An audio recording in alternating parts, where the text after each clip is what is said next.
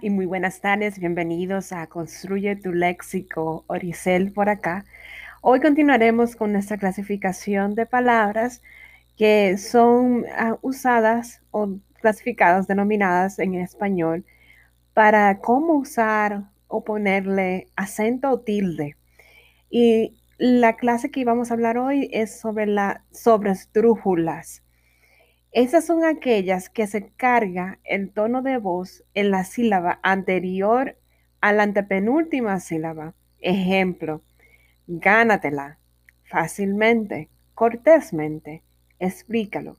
Ahora bien, si el adjetivo no tiene acento, el adverbio tampoco lleva acento, como por ejemplo, constante, constantemente no lleva absoluta, absolutamente, ciega, ciegamente. Estas palabras no llevan acento porque el adverbio no tiene acento.